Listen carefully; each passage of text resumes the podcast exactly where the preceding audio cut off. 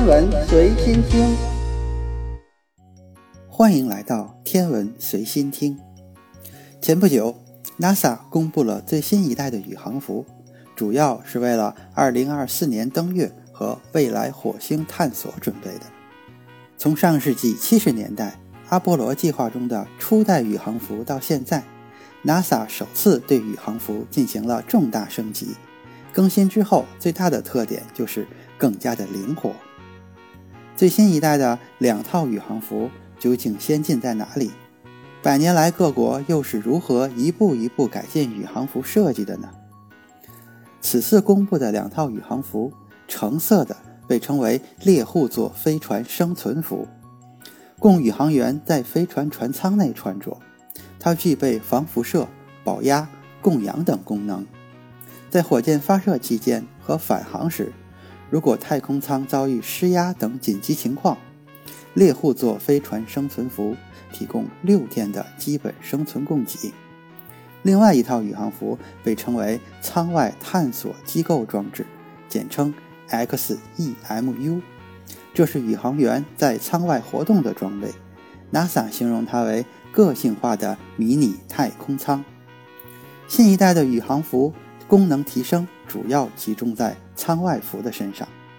在 NASA 的发布现场，一位 NASA 的女性工程师身穿舱外服进行展示，能轻松地行走、上肢大幅度旋转、深蹲、捡拾物品等活动。回想五十年前，阿波罗号宇航员在月球漫步时，必须以兔子跳的方式行走，并且途中还因捡拾掉落的设备而摔倒。而现在这一套的灵活性是前所未有的。舱外宇航服设计采用模块化的方式，头盔、上身、下身和冷却服等部分都可以局部的更换，以完成不同的任务。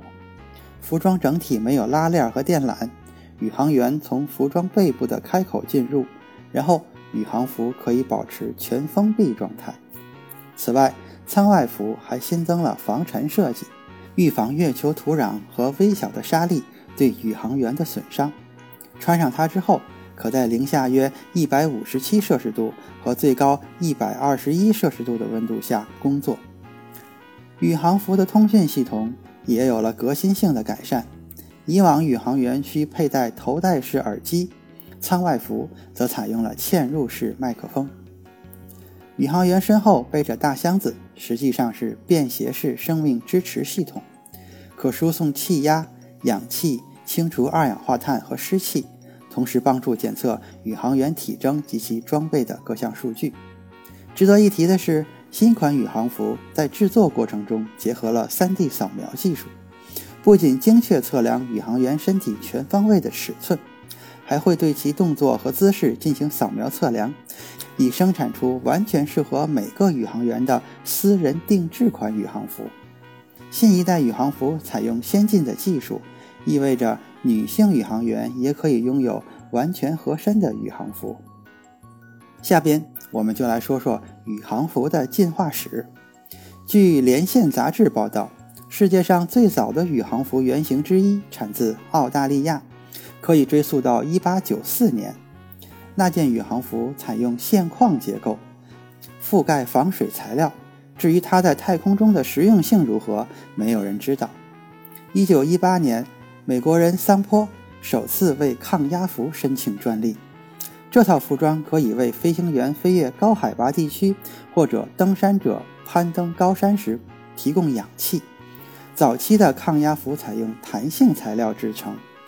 和现代宇航服有着许多共同之处，比如都是气密性服装，头盔可以自由穿戴，拥有可提供压缩空气的管道。十多年后，美国飞行员波斯特对抗压服进行改进，在面料中加入棉花，并改换成带有环形玻璃面罩的金属头盔。他穿着自己设计的装备，成功的飞越了四万英尺的高度。在一九四零年至一九四三年间，许多美国公司开始研发抗压服，基本都使用了橡胶和棉花制成紧身服，非常限制飞行员的活动空间。第一款真正进入太空的宇航服出自苏联，名为 SK 一。一九六一年四月，苏联宇航员加加林作为人类首次载人航天的飞行乘客，在东方红一号宇宙飞船中穿的就是这一件宇航服。从性能来看，SK 一不仅抗压，还具备生命维持系统。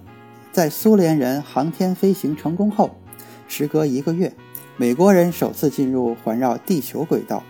谢泼德身穿水星航天服进入太空。水星航天服由美国海军高空喷气式飞机抗压服改进而来，内层是有橡胶涂层的尼龙材质，外层由镀铝尼龙制成。这套宇航服能抵抗太空紫外线和热辐射。一九六五年，前苏联宇航员列昂诺夫迈出了人类太空行走的第一步。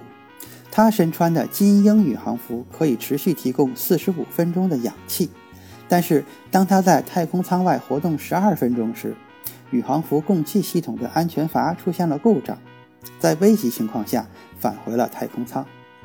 航空史上最著名的宇航服。要数美国宇航员阿姆斯特朗登月时所穿的那一件了。太空服由二十一层不同的材料构成，里面缝制了塑胶管，冷水可以在里面循环流动。最外层是用白色聚四氟乙烯材料制成。据《纽约时报》报道，在过去的这些年里，阿姆斯特朗宇航服的材质已经开始降解，损坏得十分严重。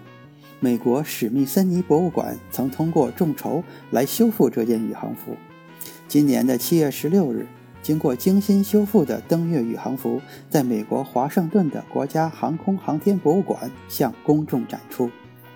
一九八四年，美国柯林斯公司生产的舱外航天服成为现代宇航服的代表之一。那时候就采用模块化设计，许多部件都可以单独更换。服装拥有智能检测系统，可以让宇航员在太空停留八小时。当下最具时尚感的可能是 Space X 设计的龙飞船舱内宇航服，黑白线条再加上标志性的前卫头盔，充满科幻感。它出自好莱坞传奇服装设计大师何塞·费尔南德斯之手。今天的天文随心听就是这些，咱们下次再见。